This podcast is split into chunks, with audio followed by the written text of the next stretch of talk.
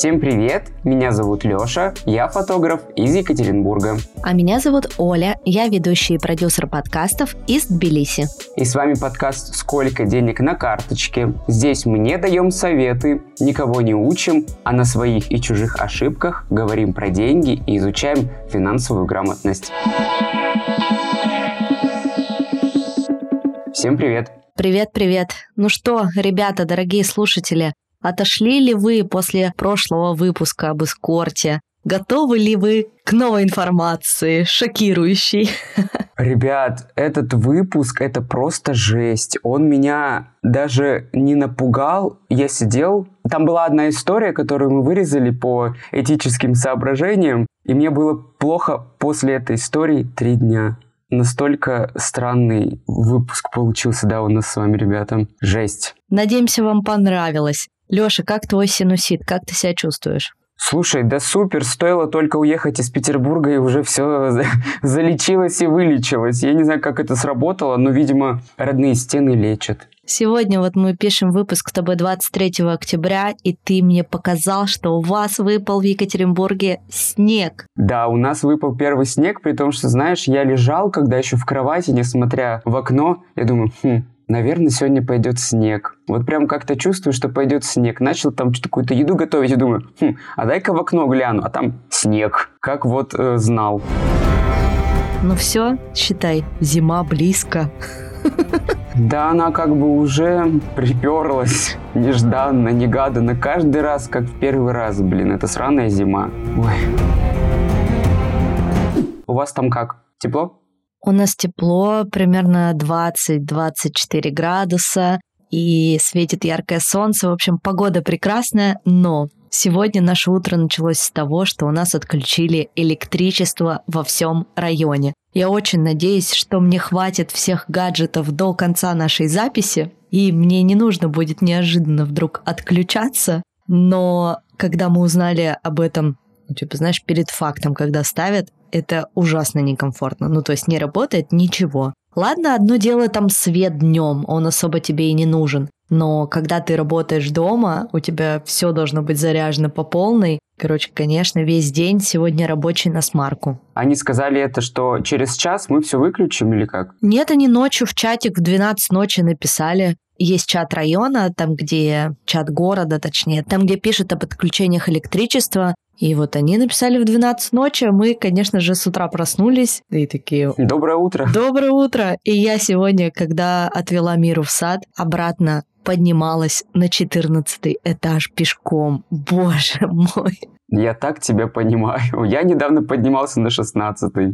Такая тренировка. Кстати, что касается тренировок, я тут в одном из наших выпусков говорила, что я поправилась за эти полтора года на 10 килограмм. Я не занималась спортом совсем, у меня не было на это никаких сил. И когда я эту тревожную цифру уже увидела на весах, мне стало дико страшно. Ну и, собственно, я почувствовала себя уже не очень комфортно. Я записалась на индивидуальные тренировки. И теперь вот уже на протяжении двух месяцев я индивидуально занимаюсь с тренером два раза в неделю. Потею там просто как сумасшедшая, скачу. И, кстати, Даша, она моя тренер из Екатеринбурга тоже. И она, по-моему, слушает наш подкаст. Так что, Даша, О. привет тебе. Даша, если что, привет. А чем ты занимаешься конкретно? Это какое-то кардио, это кроссфит, может быть? Не, не дай бог. Слушай, это такие общеукрепляющие тренировки, то есть мы делаем упражнения на ноги, наверх, на пресс, на попу, После каждой тренировки у меня так горят мышцы, что потом на следующий день я просто не могу ходить. И тут я недавно даже сказала, что можно мне чуть-чуть ослабить нагрузочку, потому что что-то я понимаю, не вывожу, что это для меня слишком тяжело. А еще я специально заказала себе гантели, шарик, мячик такой для самомассажа и еще специальный ролик такой пупырчатый. Это называется то, что мы с ней делаем после каждой тренировки. Мия какой-то официальный релиз. Короче, я забыла слово. Я надеюсь, наши слушатели поняли. В общем, когда ты раскатываешься на этом ролике или когда ты раскатываешь мышцы на этом мячике, такой самомассаж, очень прикольное упражнение. Так что, если вы тоже мечтаете об онлайн-тренировках и хотите ко мне присоединиться и вместе, так сказать, попотеть, поскакать, то пишите мне, я поделюсь с вами контактом Даши. А они онлайн идут, правильно я понимаю? Онлайн, онлайн, да. Я думаю, ты там в зал ходишь. Я тоже просто взял себе гантельки, и ну и что ты думаешь, они у меня лежат как опора для вешалки, потому что она падает. У меня никогда в жизни не было никаких спортивных атрибутов. Я просто раньше, до переезда, очень активно бегала. Занималась бегом, каждые два дня пробегала по 8-10 километров, и я прям от этого кайфовала. Плюс мне кажется, что бег очень здорово повлиял на мое психическое состояние, и в целом я была очень сухой и худой, а тут просто не было сил этим заниматься, и я спорт, если честно, не очень люблю, но сейчас поняла, что обязательно нужно какую-то нагрузку добавить, иначе я вообще расползусь тут от этих хинкаликов. А почему ты в Грузии не бегаешь? Потому что мы живем на горе, и здесь очень некомфортно бегать. Ну, то есть мне не нравится. Я пару раз побегала, поняла, что я не получаю от этого удовольствия, и забросила это дело. Ну, муж у меня бегает, ему нравится. Мне кажется, наоборот, типа бежишь в гору, ага. весь такой стараешься, пыхтишь. Пока добежал, все уже копыта откинул. Ну да. Что у тебя еще нового? У меня просто совсем-совсем нет новостей. Работа в Екатеринбурге, да и все, наверное. Так, ну из нового. А, я говорила, что мы должны были снять на нашу годовщину отель с ванной. Короче, отель мы не сняли. В прошлом выпуске я говорила, что мне нужно сдать кучу анализов и так далее. И мы решили пока оставить деньги на мое здоровье, чтобы я прошла всех врачей. А все эти развлечения а вымыться можно и потом. Да, перенесли на попозже. Ну, посмотрим, может, в этом году еще повезет. А так, у меня же скоро день рождения, да меньше месяца уже до него осталось. И я начала себе составлять виш-лист, что я хочу. Я очень люблю жить по списку, и очень не люблю всякие ненужные подарки. Поэтому я всегда заранее готовлюсь к тому, что я хочу получить в подарок. Я думаю, что в одном из следующих выпусков поделюсь. Ну, а больше, если честно, новостей нет. Я думаю, что можно уже переходить к нашему выпуску и к нашей гости. Но сначала скажи-ка, сколько у тебя денег на карточке? Ой, я вообще обнищал, у меня что-то порядка полутора тысяч всего. Я даже стараюсь не заходить в банк, чтобы не расстраиваться. Спасибо, что не 100 рублей, Лёша. Спасибо, да, да. У меня на карточке 800 лари, это примерно 29 тысяч рублей. И еще, пока мы не перешли к нашему основному выпуску, хотим вас пригласить на Boosty. Это наш бонусный закрытый канал, где выпуски выходят раньше на 3-4 дня. А еще мы устраиваем живые записи раз в месяц. И вот следующее будет 7 ноября в 19 часов по Москве. Будем говорить про разные мошеннические истории. Поэтому переходите, подписывайтесь. Подписка стоит всего 300 рублей. Три дня бесплатно. И поддерживайте таким образом нас с Лешей и наш подкаст. Ну а также мы открыты для рекламодателей, поэтому если вы хотите что-то прорекламировать классное, то в описании к этому выпуску вы найдете нашу электронную почту. Пишите, и мы вам расскажем об условиях сотрудничества с нашим подкастом. Ну, переходим к записи. Сегодня мы с Лешей узнаем, что написано в наших натальных картах. Будем ли мы богаты уже наконец когда-нибудь, или даже не стоит стараться. И поговорим с нашей гостью о том, можно ли определить, чем заниматься по жизни, где жить, с кем спать через астрологию. Если тема астрологии для вас не близка, можете с легкостью скипнуть этот выпуск, но я бы не рекомендовала так делать. Мы планируем в ближайший час очень классно провести время и узнать о себе что-то новое. В гостях у нас Яна Захарченко, она ведический астролог и интегративный психолог. Яна, привет. Яна, привет. Привет, привет. Привет, привет.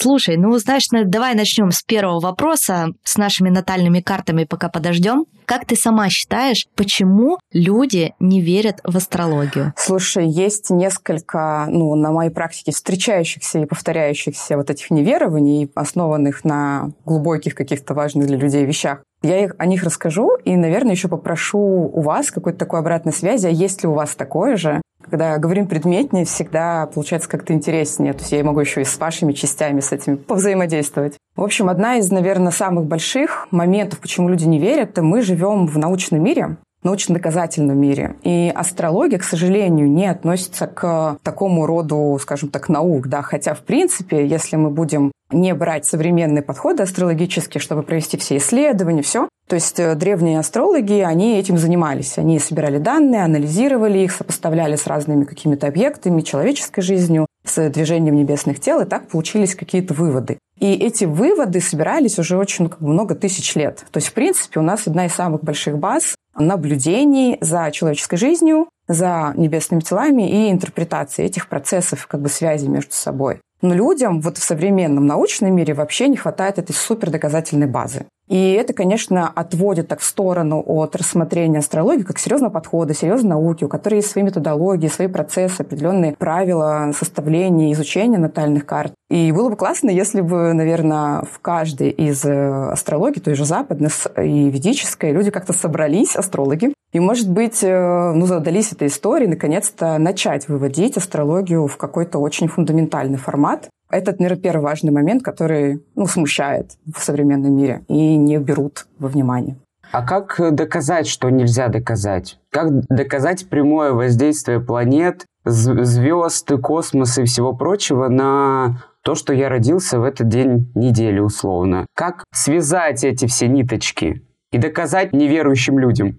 На самом деле это как раз-таки вопрос про миф, я бы даже рассказала, астрологически, что на нас влияют планеты. Вообще особенность астрологии – это в том, что сначала было наблюдение небесных тел просто без привязки к человеческой жизни. И там не требовало никаких доказательств. Просто смотрели люди, смотрели и что-то там для себя записывали, выясняли. Потом кому-то пришло в голову посмотреть, а что происходит с людьми, это какие события происходят. И начались какие-то такие сопоставления первые. В общем-то, астрология — это не про доказательство, что там летают Юпитер и Сатурн и на нас как-то влияют, а про соответствие, про некоторую связь между тем, что происходит на небе, и это будет описывать то событие, которое, например, происходит сейчас или будет происходить, когда появятся такие-то соединения. То есть это не заставить поверить или доказать, это именно вот как бы принцип подобия, что там, то и здесь. То есть, если человек не захочет поверить, то он в целом, ему не на что опереться, чтобы верить, да? Например, как в физике. У тебя есть четкий факт научный, физический, с доказательством. А здесь в целом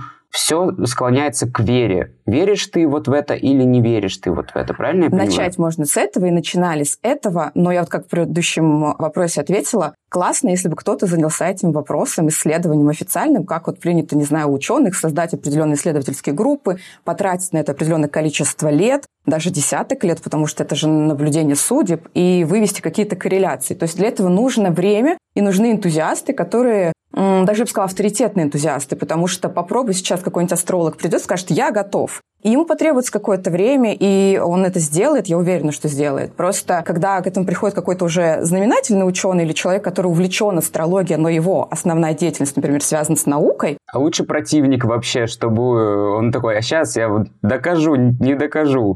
Были такие попытки в начале 20 века, были, потом еще продолжались. Но есть одна такая история, что наука-то еще тогда становилась только на ноги. То есть вот эта вот история эволюции Дарвина, и все это только стало появляться. То есть до этого была религия, как наука. Назовем так, все в религию. Вот, потом появился научный мир. И вот сейчас астрология, я думаю, будет какими-то такими аккуратными темпами набирать ну, какое-то очень правильное позиционирование за счет как раз-таки людей профессиональных, кто видит, что это не хухры-мухры, что это серьезный подход, у которого есть определенные принципы и правила.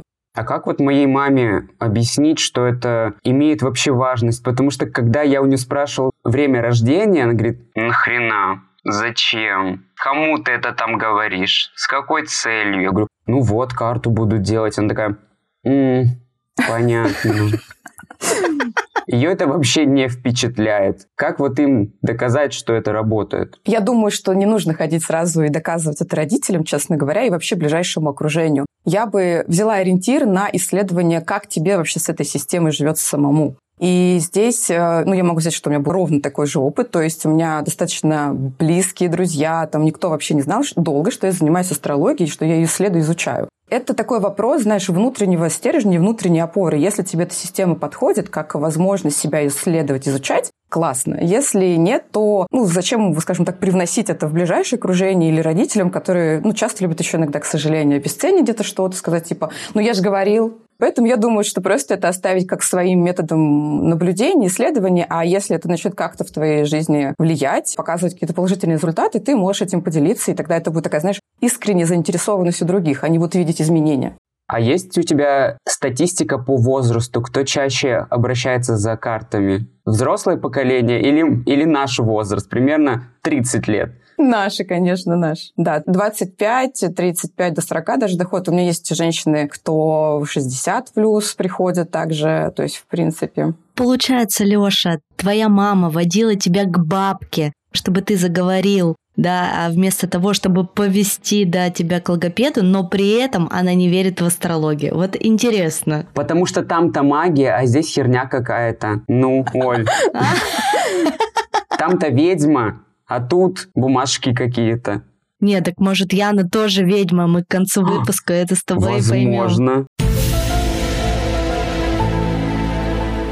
Кстати, вот на эту тему очень важен такой аргумент, потому что астрологию часто, ну, как раз-таки смешивают с магическим мышлением. Это вот один тоже из принципов, почему люди не верят и не хотят в нее верить, потому что в ней надо разобраться. Это большая система, которая требует длительного изучения. Блин, как, не знаю, физика, астрономия, там, не знаю, биология. То есть это нужно погрузиться, но это нужно много лет на самом деле. А астрологи очень многие, да, они, к сожалению, когда-то там использовали вот это вот легкое такое налет, типа, сейчас я вам расскажу, сейчас все вы узнаете про себя, и т.д. и т.п. Получалось шарлатанство и, соответственно, смесь очень такого магического мышления. И такой ведьмакский формат, он присутствует, он до сих пор, к сожалению, есть. Но это вообще ничего не имеет общего с тем, что в астрологии, правда, очень много математических расчетов, это опора на астрономию, Поэтому тут вообще без вариантов.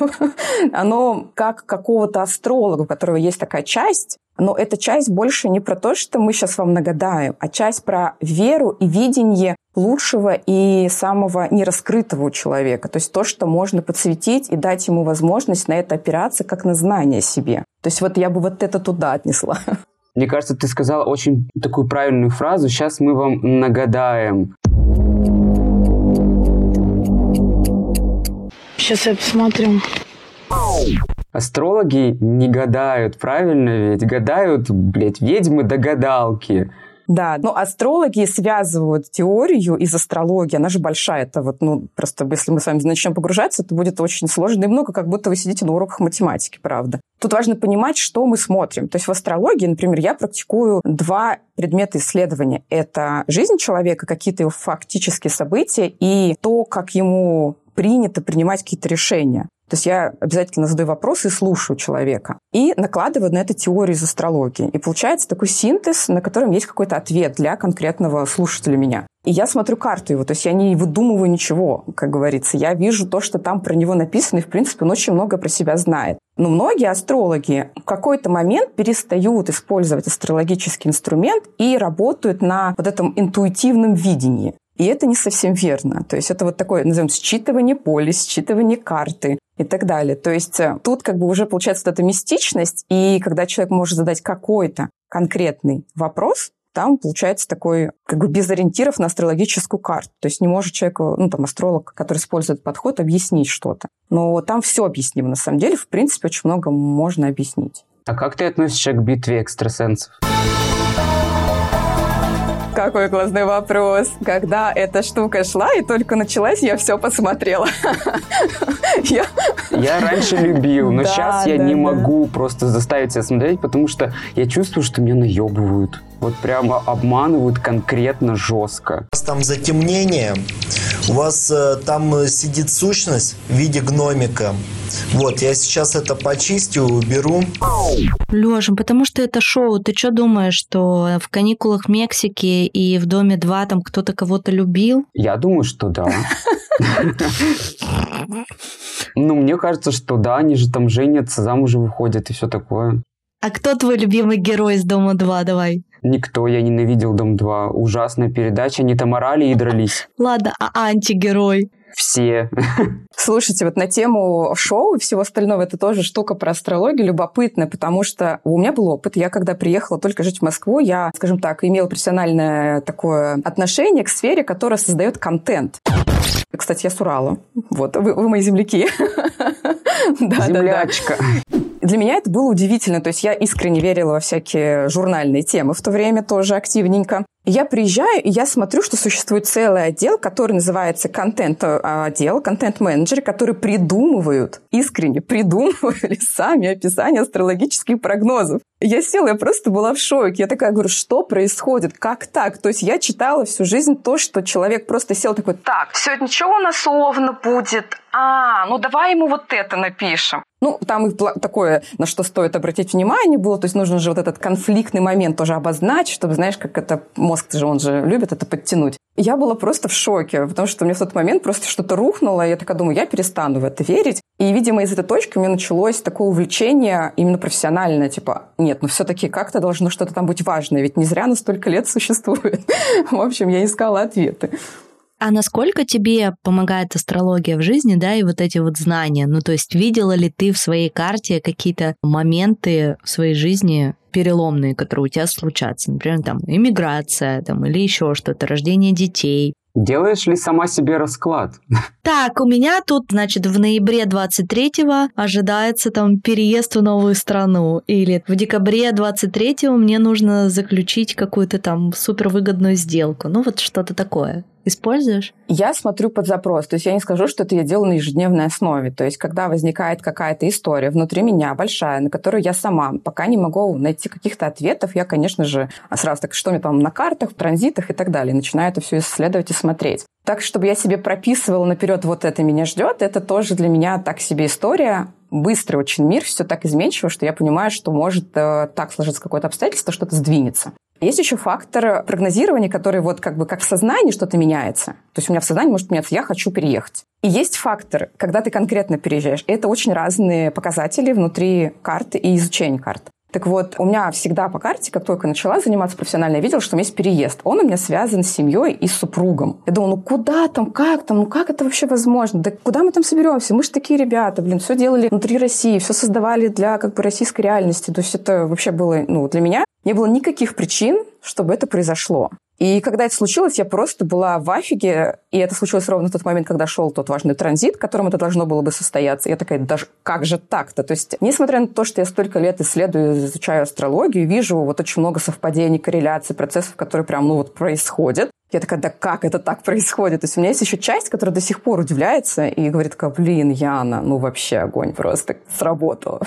А как ты думаешь, интересно ли жить такую жизнь, где у тебя все расписано по полочкам, и ты в целом примерно знаешь, что будет в твоей жизни делаться вообще? Это как, не знаю, знать сюжет фильма, но все равно его смотреть. Или как вести чит-код в игре. То есть ты такая в 56 умру, например, да, там все, карта заканчивается. Что-то типа того. Или как в игре, например, вести код на деньги, не знаю, и сразу становится неинтересно играть в эту игру. Как это? Это в Симсе, когда код на деньги вводишь, очень интересно. Ты можешь такие там все штуки покупать. На работу можно не ходить. Так сразу неинтересно, потому что это очень легко. Вопрос, наверное, даже не в интересности. Интересность создает то, как вы проживаете, качество проживания. А вот именно спокойствие жизни, вот это факт. Потому что, когда я стала что-то примерно понимать и ориентироваться в датах, я, скажем так, внутри стала спокойно в том ключе, что вот на эту тему я в этом году, например, или в этом месяце не трачу времени, я не занимаюсь этим, я не даю этому внимания. И тогда мое внимание сфокусировано на том, что в данный момент и интересно, и, скорее всего, даже где-то правильнее и лаконично проживать. То есть у меня ушла, назовем так, дополнительная тревога о будущем, потому что ну, появился фактор, объясняющий через астрологию, ну вот так есть. Плюс у меня у самой есть такая часть про веру. Вот так есть сейчас, и будем жить такой процесс. Но интерес, мне кажется, это больше все-таки вот как ты сам наполняешь этот путь, и он может быть захватывающим, даже если ты все знаешь про себя и какие-то вот эти вехи на пути, какие-то конкретные даты, года и так далее. А если ты знаешь, но не наполняешь, ну, как бы уже тут никакая астрология не поможет. Слушай, у меня вот возник вопрос, а нет ли во всей этой истории какого-то самовнушения? Ну, то есть ты делаешь себе карту, у тебя в этой карте написаны какие-то моменты, которые должны с тобой произойти, случиться, и ты подсознательно себе внушаешь, что это с тобой произойдет. Объясню на примере. У нас Лешей есть э, общая подруга, которая занимается астрологией. И вот когда-то в 2021 году еще она открыла, посмотрела мою карту и сказала, вот в августе 21 у тебя начнутся отношения. И я такая, а мы на мужиков смотрели. Мы сегодня будем на деньги смотреть, тогда мы смотрели на мужиков. И я ждала этого августа 21 и 29 августа начала встречаться со своим парнем-мужем. Я сама, может, себе это внушила, типа, так, все, уже 29 августа, осталось пару дней. Не успеваю найти себе парня. Надо себе... Ну, то есть все вокруг меня, типа, как будто бы а вся вселенная делает все для того, чтобы, значит, это случилось. Или вот она один факт тоже посмотрела в моей карте, что у меня будет эмиграция. Я тогда в 21 году так на нее посмотрела, думаю, какая миграция, что, типа, зачем? Да я вообще никуда не собираюсь. Ну, примерно как у тебя было. Мой вопрос именно состоит в том, что, может быть, мы сами себе внушаем какие-то события, которые увидели в карте. Мне нравится в этой части всегда исследовать не только формат будущего, а как ты жил без знания астрологии. Я очень много, вот вы же получили от меня вопросы про вашу, скажем, этап жизни определенный, и ответы мне дали. Я на это смотрю. То есть те события, вы себя их не программировали, вы не знали еще никаких дат. И вот этот аспект самовнушения, или оно случается, можно проверить через прошлые опыты. То есть есть определенные отрезки жизни, в которых человек обязательно что-то будет происходить в какой-то сфере жизни. Вот, например, 21 год, скорее всего, твой астролог этот как-то момент увидел и сказал, что вот в этой теме у тебя будут изменения, и они происходят.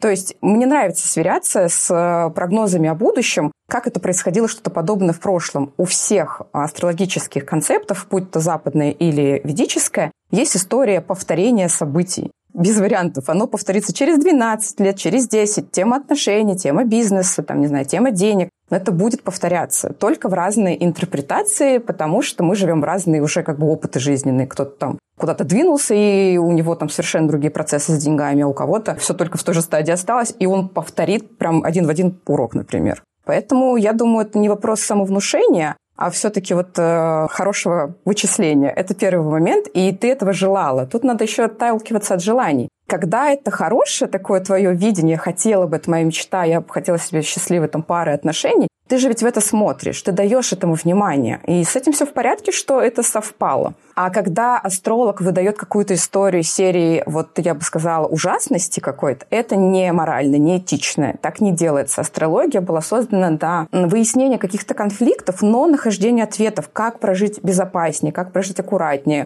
как-то устойчивее. То есть там всегда должны, на мой взгляд, быть рекомендации, какие-то позволяющие пройти сложный этап. Вот, кстати, к плохим советам, да, к плохим рекомендациям. Когда мне было лет 18, мама мне сделала астрологическую карту у своего астролога, значит, у своей подруги. Я уже тогда на тот момент встречалась э, со своим бывшим мужем. И вот эта астролог в этой карте посмотрела наши отношения, и тогда мне 18 или 19 было, и она сказала, этот человек тебе вообще не подходит, тебе нужно с ним расстаться. А я настолько была ну, в него влюблена, это была моя первая любовь, у нас были такие классные отношения. Ну, как мне казалось, конечно, тогда. И она мне выдает такую информацию, я такая думаю, мама, она вообще какая-то шарлатанка. Зачем она такие вещи говорит? Ну вот такое было действительно, да, то, что ты сказала. И тут, Оль, знаешь, какой очень важный момент? Человек приходит с определенным запросом, и значит, пришло время для этого запроса. Ранние запросы, не соответствующие его проживанию событий, времени, они не пойдут как бы в его сознание, они будут в разрезе.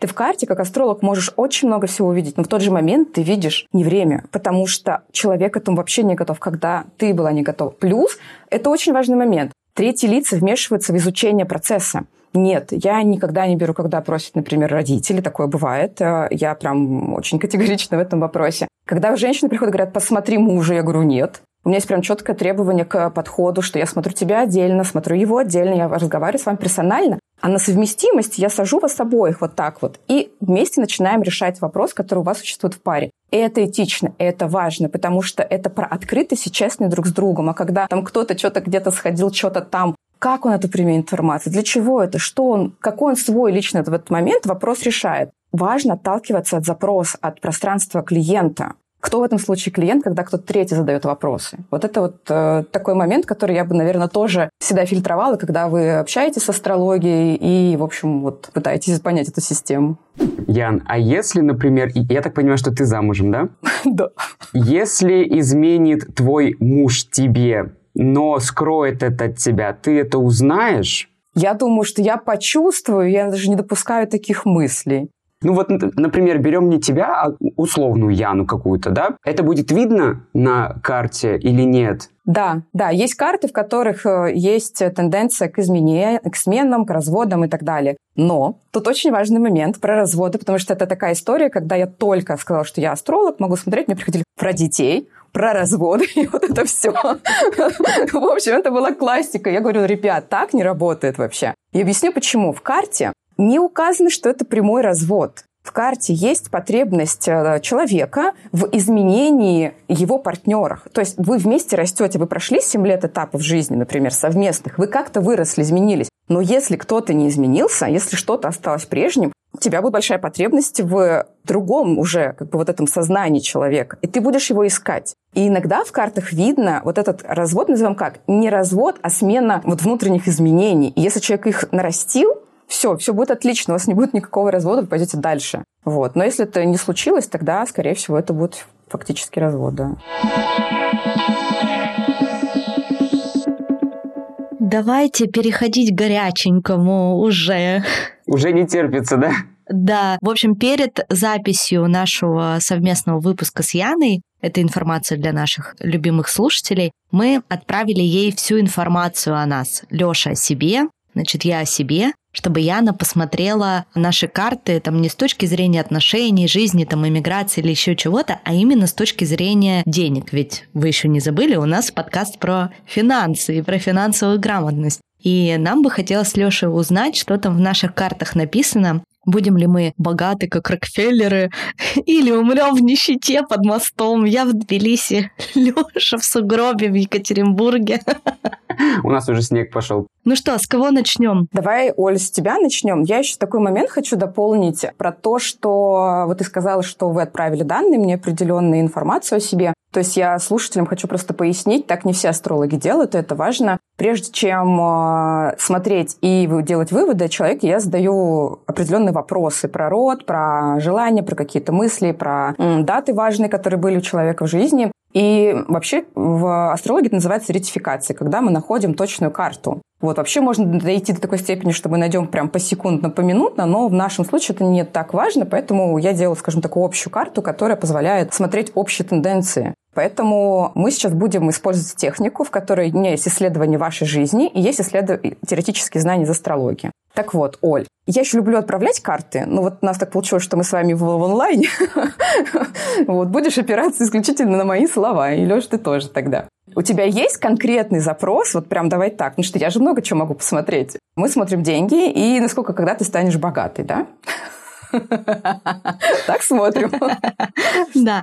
Опять же, знаете, ребят, богатство штука относительная. Тоже кому-то хватит и 5 тысяч, вот. а кому-то нужно Это и 5 миллионов. Это очень крутой правильно? ответ со стороны Оли, который я, например, могу увидеть в карте, но в каком ключе? У Оли есть очень четкая завязка на объем доходов, который ей комфортен. То есть там есть часть даже про благотворительность и отдавать свои какие-то временные ресурсы на то, чтобы да ладно, сделаю так, потому что мне классно. И с одной стороны, это растит ее определенная э, личность, бренд, а с другой стороны, это не позволяет брать коммерческие какие-то вещи. И вот в этом случае я бы очень прям рекомендовала четко следить за энергобалансом, где ты отдаешь и сколько времени на просто тебе класс кайфово, и за это ты ничего не получаешь, и сколько на коммерцию. Потому что это, ну, является, скажем так, переход в эту часть, где все-таки больше коммерческого и интересного будет давать возможность наращивать твой капитал. Второй очень важный момент, который в карте прям обозначен, все твои деньги за границей.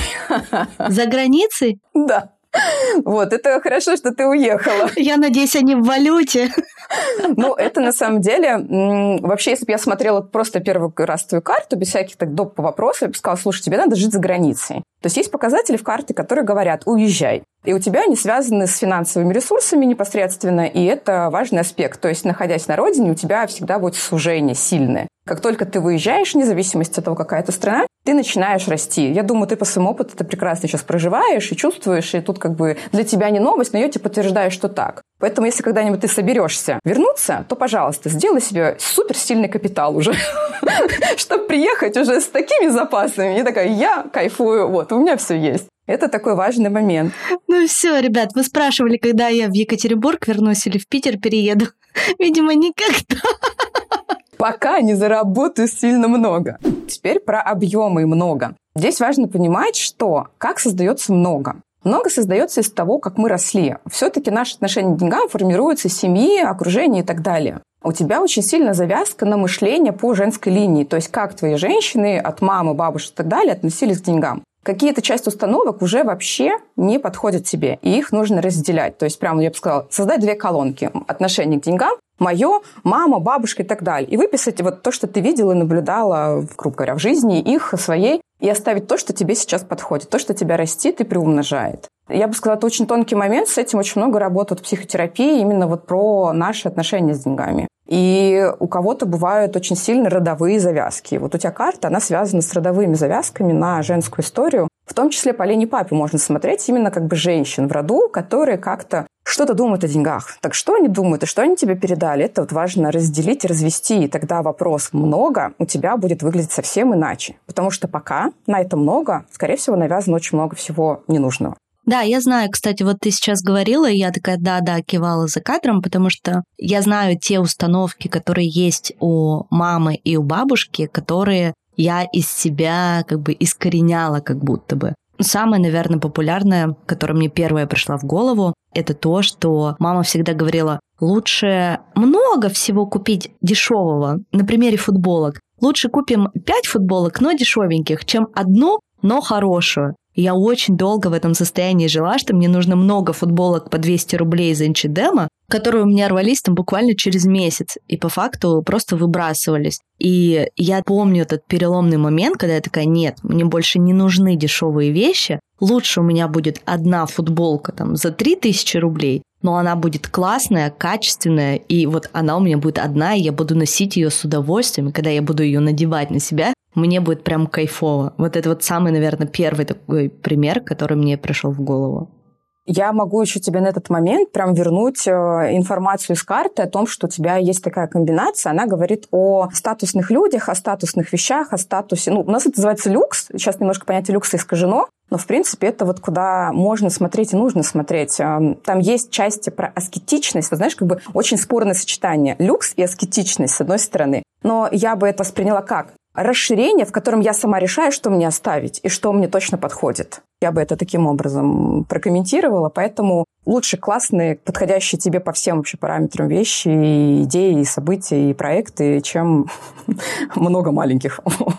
Это да. Лучше мало, но качественно, чем много, но не очень. И я в работе постепенно тоже к этому прихожу. И в развитии именно в профессиональном плане, что лучше у меня будет мало проектов, но они будут качественные, дорогие, я уделю им много своего времени, внимания, чем я возьму там 10 проектов за 3 копейки и буду на всех распыляться, и по итогу у меня не останется никакой энергии, сил и желания. И вот то, что ты еще сказала в самом начале про держать баланс между таким благотворительным и сделать что-то хорошее и коммерческим, и я буквально это все проживала вот последний год. Я несколько сделала социальных проектов, которые действительно были для меня важны и которые мне дали гораздо больше, чем, возможно, бы дали несколько коммерческих проектов. Но при этом, благодаря этим социальным некоммерческим проектам, настолько расширился мой круг людей, и в том числе благодаря ним ко мне пришли коммерческие проекты. Ну, короче, как это настолько это взаимосвязано. Очень круто, прикольно.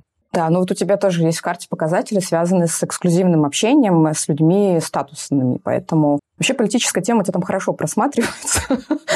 вот, есть соединение, да, которое прямо, оно говорит, что если ты смотришь в эту сторону, но это так тоже любопытно, то есть с одной стороны политическое, с другой стороны коммерческое, да, вот то, что ты сейчас реализуешь, очень как бы об этом, да, с одной стороны, с другой стороны, дальше там будет расти в политике, обычно не присутствует коммерция, но там есть другие плюшки и благодати. Поэтому...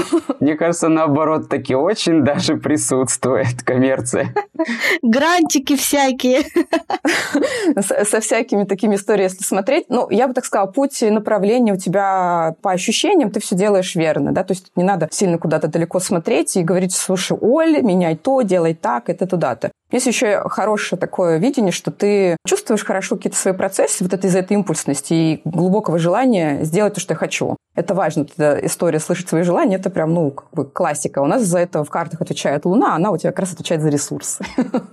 Поэтому вот это психологический финансовый ресурс у тебя завязан на лунном принципе, эмоциональном принципе, чувственном принципе. Поэтому чувствуешь, идешь в это, да, но не забывать, потому что еще тебя это должно кормить, твою семью кормить и так далее. Вот тут важный момент про то, что как можно расти, через что можно расти. У нас есть там прямые показатели через рабочую историю, есть косвенные показатели. Вот один из косвенных показателей у тебя тема детей, например, связана с тем, что я для них желаю лучшего, и тогда я иду в расширение какой-то части через них. То есть это такое движение через них. Второй момент – это момент супружеских э, любовных отношений. Там тоже есть такая история про то, что как у вас внутри строится энергобаланс, семейный бюджет, и как вы это между собой все распределяете. То есть насколько вам комфортно в тех... Э, в определенный момент времени, потому что каждое время это меняется все как будто смотреть баланс не только с клиентами, но и, соответственно, супружеский, да, то есть где вам комфортно в этом вопросе, в какой части, что бы хотелось изменить и так далее. Это вот, э, я бы сказала, говорить ртом открыто, откровенно друг с другом про эту тему.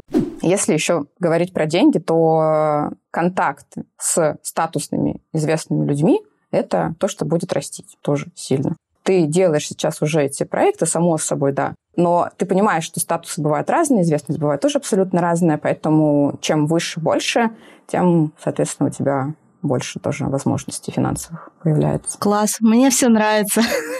Спасибо, Яна.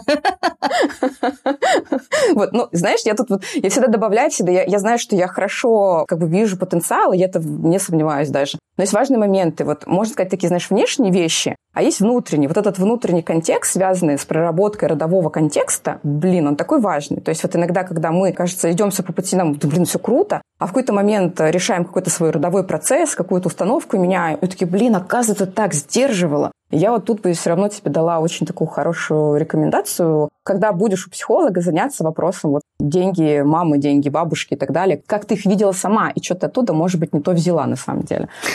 Ничего не видел. Ничего не взяла. Ничего не дали. Кстати, но это очень крутая штука. Почему? Я не видела, тогда я как женщина, что и какие у меня отношения с деньгами. Это же ведь тоже об этом. Это вот как раз туда. И какой я могу построить формат этих отношений. То есть у тебя, можно сказать, с одной стороны, ничего не видела, и, блин, не научили. А с другой стороны, так поле-то чисто, учись, делай, строй, кайфуй, делай, как тебе надо. Ну, то есть это прям, ну, прикольно, если в ту сторону смотреть.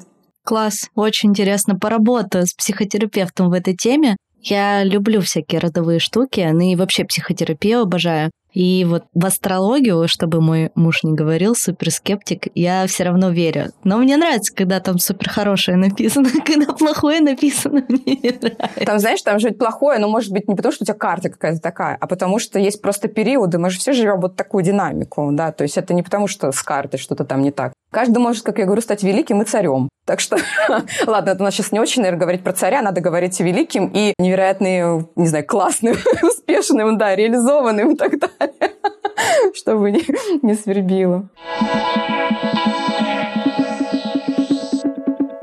Давайте к Лёше переходить. Да-да-да. Ну, давайте, погнали. Лёша, у тебя те же вопросы, да?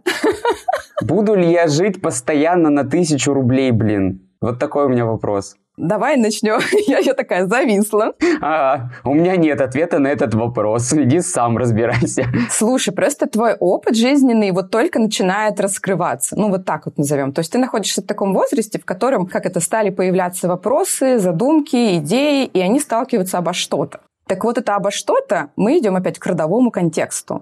Он у тебя есть в карте, он очень сильный. Родовой контекст связан с мужской линией в твоем случае все, что бы тебе хотелось, будет оспариваться мужчинами в роду, будет притесняться как-то, скорее всего. И вот этому очень непросто тебе противостоять. Да, херней занимаюсь просто в жизни, папа это говорит. Найди нормальную работу. Да, и я бы тебе сказала так. Это очень непросто, когда родители как-то так э, проявляют э, к нам свое отношение. И в этом случае я бы просто рекомендовала абстрагироваться. Иногда лучший способ реально лучший способ. Это не идти в контакт и разрешать этот вопрос напрямую с родителем, а попытаться жить свою жизнь. И попытаться жить ее удаленно. Я так и делаю сейчас, да. Я не могу жить с родителями, я от них живу отдельно. Я не спрашиваю у них советов по поводу работы.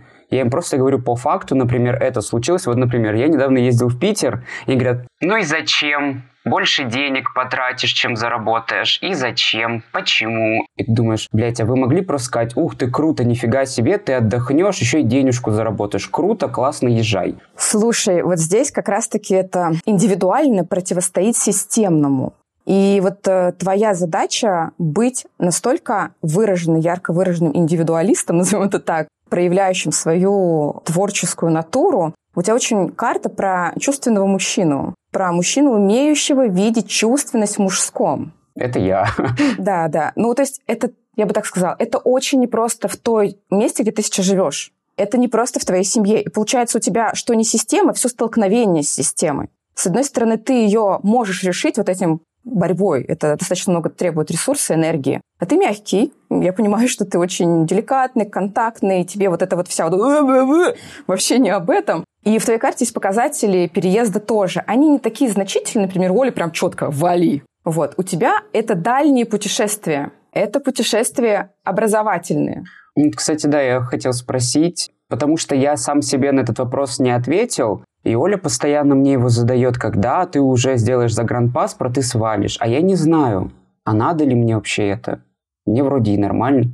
А я сейчас тебе дам прям очень важный момент. Почему ты делаешь, э, не делаешь так? Ты не хочешь сталкиваться с системой. Загранпаспорт — это идти в систему, проявляться и что-то там о себе заявлять. Сейчас там опасно это, да?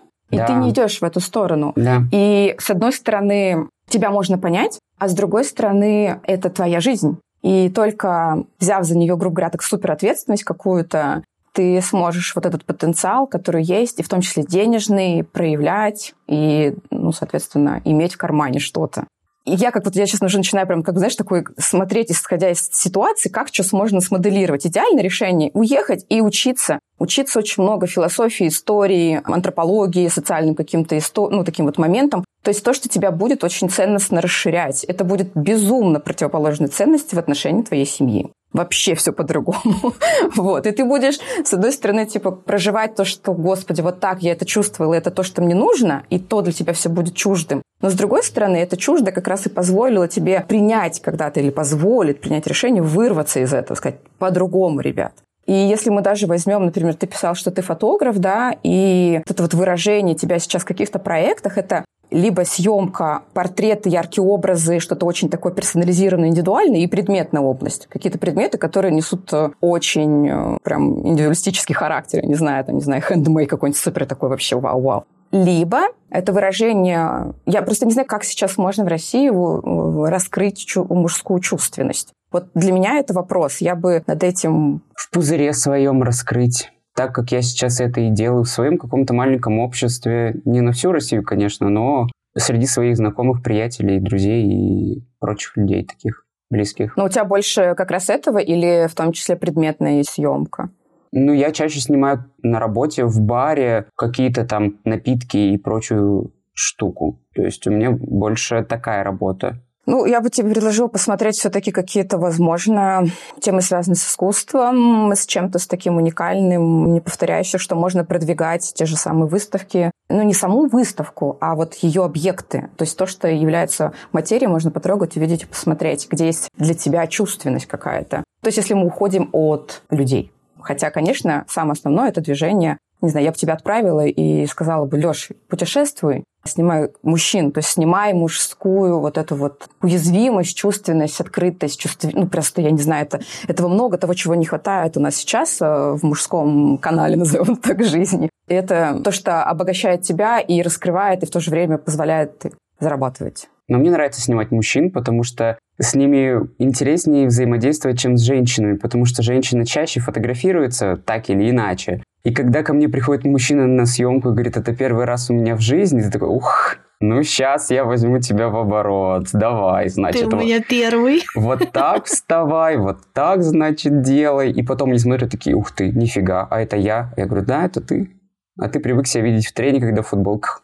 Можно мне добавить про Лёшу? Я вот э, знаю его уже, ну сколько? С э, 19 года примерно. 4-5 лет, и я всегда смотрю на него и всегда ему говорю, что Лёша, ты такой талантливый, у тебя столько потенциала, столько возможностей, и мне всегда было так грустно смотреть, что он не раскрывается что ему не хватает вот этого толчка, пинка, какого-то усилия, чтобы раскрыть весь свой потенциал, потому что то, что он показывает, то, что он делает, это только десятая часть от того, что он может сделать. И я всегда тебе об этом говорила на протяжении всего нашего знакомства, с момента, когда ты ко мне на собеседование пришел на баристу. И у тебя сразу на лице все было написано, какой ты талантливый что не можешь вот этот поребрик перепрыгнуть, как будто бы вот этот барьер. Не могу. Тяжело, да. Не могу. Я будто бы сейчас стою на перекрестке, где долго-долго горит красный. Я все никак не могу решиться и просто перебежать эту улицу, хотя она абсолютно пустая. Но я стою и жду. Сейчас такая ассоциация в голове возникла. Слушай, ну у тебя вот, грубо говоря, давай немножко зайду в прогнозирование лета 24-го. Там есть изменения в финансовой части. Оно может пойти как в расширение, так и в потерю какую-то. Но часть расширения, она связана с заграничной деятельностью. Я бы вот все-таки посмотрела, как тебе возможность попробовать. Это не переезд навсегда, это исследовательский опыт путешествий, позволяющий тебе немножко отойти от систем. Человеку, у которого большой потенциал, любого человека, ему нужна среда для этого. Маленькая среда иногда как бы поддерживает, но не растит. Ты уже очень много о себе чего-то знаешь того, что тебя поддержит, и ты за счет этой среды держишь это. А как же про расти? Ты говоришь о расти. И еще у тебя было в ответе, что ты хотел бы изучить вопросы продвижения, как фотографа и так далее, да, так понимаю, как в социальных сетях, видимо. Вот это, скажем, очень простой совет такой серии, что да, тебе это хорошо бы знать, а еще важный момент уметь разбираться с деньгами, уметь понимать правила денег, то есть как они работают, как они откладываются, какие там есть определенные процессы. То есть это управление деньгами. Когда ты будешь знать эту финансовую, назовем это, грамотность общую, тебе будет более что понятнее, назовем это так, в отношении даже своих ресурсов. То есть не ощущение «мне не хватает», а ощущение знаний «я туда-то потратила, я сделал то-то, я так-то». Это как бы немного помогает снизить тревожность какую-то. Это из видимых, я бы сказала, рекомендаций, а из глубинных все-таки это вот кардинальные изменения в тему отъезд, переезда. А что еще там сказано про денежки?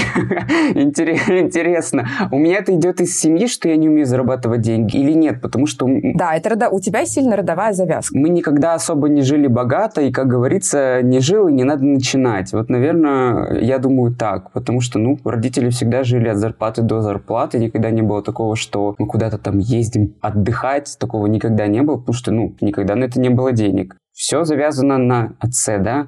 Батя, блядь. Смотри, потому что они родители и люди системы. Для системы, в которой они привыкли жить, им так норм. У тебя творческая карта. Это индивидуалисты, это творческие, яркие люди, они не работают практически в системе. Там есть показатели системы. Скорее всего, ты будешь все это обесценивать. То есть тебе это будет не так важно. Даже образование какое-то академическое для тебя, типа, что?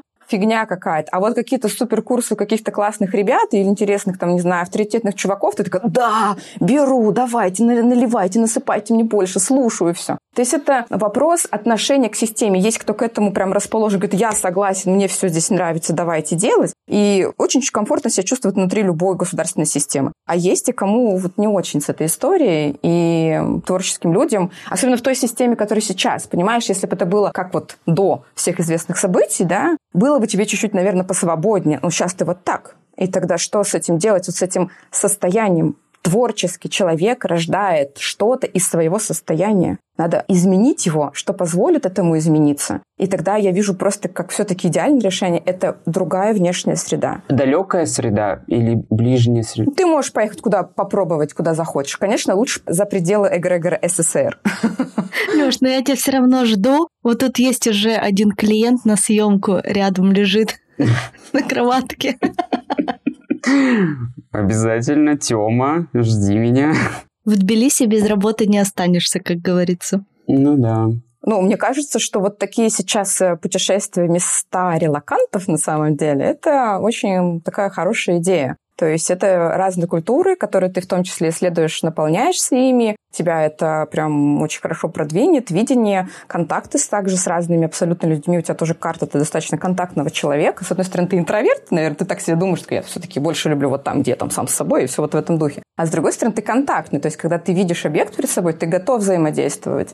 Как мне кажется, что я всегда взаимодействую вынужденно. Например, когда я работаю в баре, у меня там есть много-много знакомых, с которыми я, ну, не особо хочу общаться. Но так как я человек не знаю, добрый, я такой, ой, привет, как дела? А мне насрать, как у тебя дела, честно. Ну, я пытаюсь вести этот диалог, но потом я домой захожу такой, фух, ну все, наболтались в целом, можно и помолчать. Я тебя очень понимаю. Вот я, несмотря на сколько я сама там суперкоммуникабельная и все, у меня ровно такой же есть процесс, потому что я выгружаю того, кого я прочувствовала. Это эмпатичные, чувственные люди, они так, правда, живут, и они очень классны в контакте, и все, но когда они выходят из контакта, такие, так, а теперь где бы полежать, выдохнуть, выпустить, и вообще дайте мне пару дней на пережить это. Это нормально.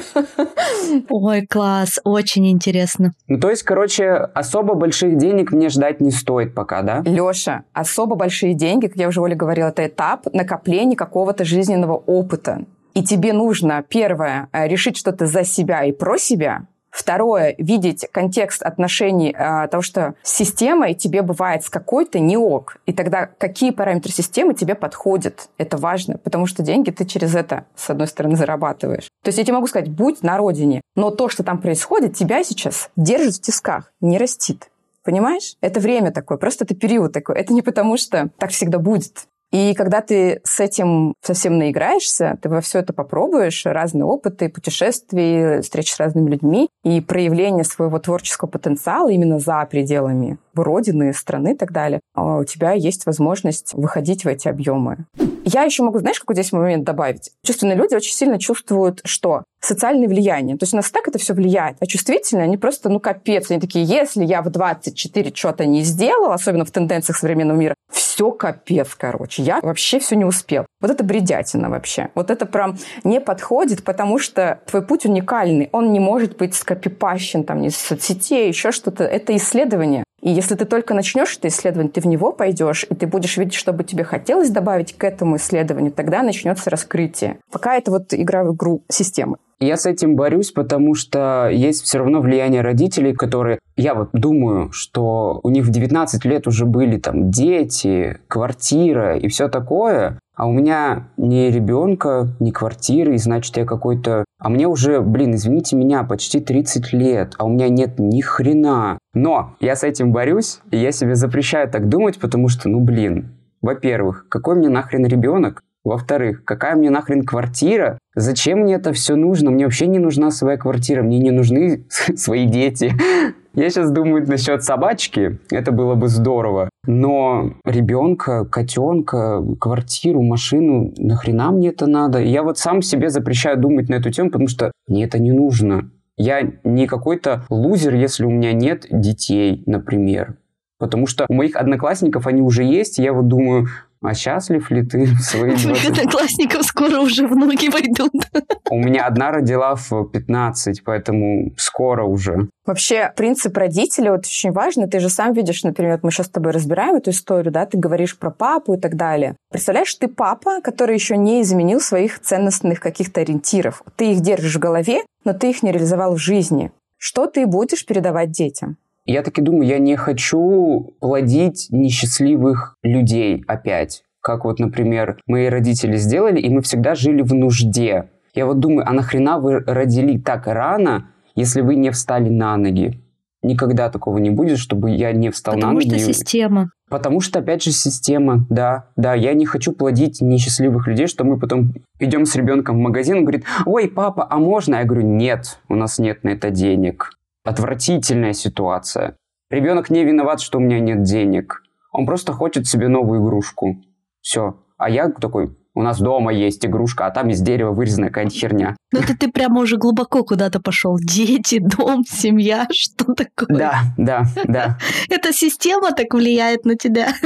Конечно, конечно. Да, да, да. У этой системы даже сейчас все баннеры на эту тему будут. То есть разные формы отношений здесь вообще не будут рассматриваемы. И понятно, что это тоже будет для кого-то непростая история. Да, тут важно сказать, что кому-то это подходит, а кому-то нет. Ну, типа, мы понимаем с Лешей, что нам это не подходит. Жить в системе, мы не говорим даже там о чем-то глобальном, а вот о том, что это реально влияет же на каждую семью и на те установки, которые образуются внутри семьи. У меня точно такая же семья. Надо жить вот там, где ты живешь, где родился, там и пригодился.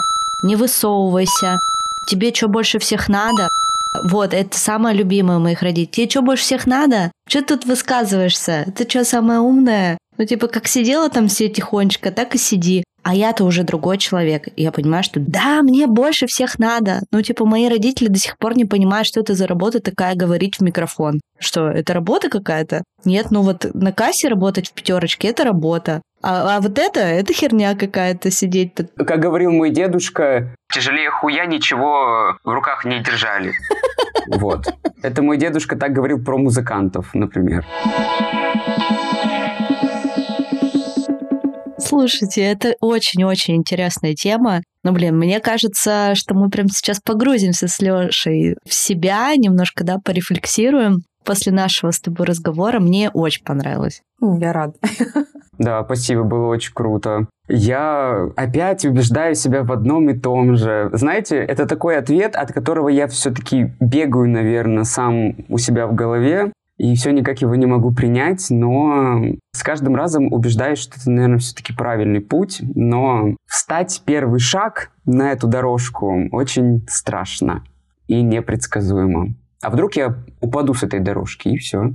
Да не упадешь, Леша. Первый шаг это всегда сложно. Вспомни меня, когда я осталась вообще без всего. Просто буквально а с голой жопой, с двумя детьми еще. Мне тоже было очень страшно. Но я понимала, что да, у меня был мотиватор. Это дети. Возможно, если бы я была одна, я бы лежала, грустила. А так я понимала, что я тоже не хочу приходить с ними в магазин и говорить, что извините, дети, у меня нет ни на что денег. То есть для меня это такой случился бустер мотивации. А тебе еще всего 26 лет, у тебя вся жизнь впереди.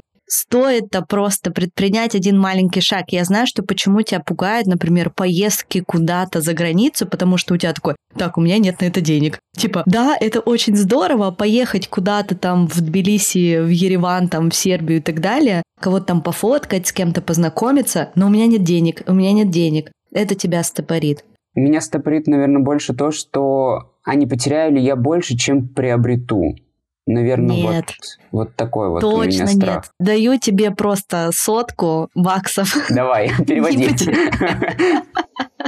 Не потеряешь. Леш, тут просто ты потеряешь, говоришь про материю, а приобретать-то ты будешь и ее, и очень большой духовный опыт. У тебя карта связана с духовными процессами, и твое погружение в родовые истории, изучение каких-то, не знаю, возможно, религии, антропологических каких-то процессов, истории мирового человечества, это то, что будет тебя расширять. И из этого рождается видение, а как я бы мог. Вот. И на самом деле у тебя это еще связь э, есть с областью отношений. То есть вот э, область отношений перекликается с областью отъездов. Получается, что где-то там что-то такое происходит. Происходят тоже изменения, какие-то встречи и какие-то процессы, которые важны. И они, кстати, зайдем немножечко не только в материалистический формат, а еще в кармический.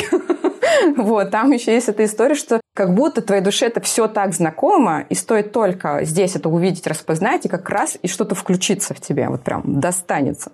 Я думаю, что у меня старая душа, и я все это дерьмо уже видел, и я смотрю иногда, знаете, как... Я недавно смотрел ролик, и там говорили про старую и молодую душу, там сказали, что не думай, что все люди знают то, что знаешь ты. А я иногда смотрю и думаю, а как это можно не знать? Это же так очевидно. И там сказали, что те люди с таким складом мышления, скорее всего, у них старая душа, и они все уже это дерьмо видели, все это дерьмо уже пробовали. А некоторые люди, такие как дети, и меня такие очень сильно люди бесят, потому что они реально живут как на ощупь, как дети какие-то маленькие. Ты такой, не трогай, это горячо. Они такие, а, да, это горячо. Ты такой, ну да, я говорил, что это горячо. В общем, Леш, мне хочется сказать, защищая свое «я», Выбирай ту систему, которая тебе подходит в конкретный определенный отрезок времени. И когда эти будут критерии соблюдены, будет и рост. Класс. Надеюсь. Мне кажется, на этой прекрасной ноте можно завершать наш выпуск. Спасибо тебе, Яна, большое. Мне очень понравилось провести с тобой это время и с Лешей узнать немножко больше о том, что остается за кадром, да, о чем мы, возможно, здесь никогда не говорили раньше. Спасибо тебе большое. Ссылку на Яну мы оставим в описании к этому выпуску, поэтому переходите по ссылочке, подписывайтесь на нее. Если вам тоже захочется побольше узнать о себе, то пишите Яне. И подписывайтесь на нас на всех платформах, где вам удобно слушать подкасты. На Яндекс Музыке можно поддержать нас сердечком, на Apple подкастах поставить звездочки, желательно 5 звездочек и комментарий. Ну и в описании вы также найдете ссылку на наш телеграм-канал и на приватный канал Boosty, где выпуски выходят раньше, и мы устраиваем лайвстримы. Следующий будет 7 ноября. Подписывайтесь. Да, ребят, всем спасибо. Всем пока. Услышимся. Пока. Thank you.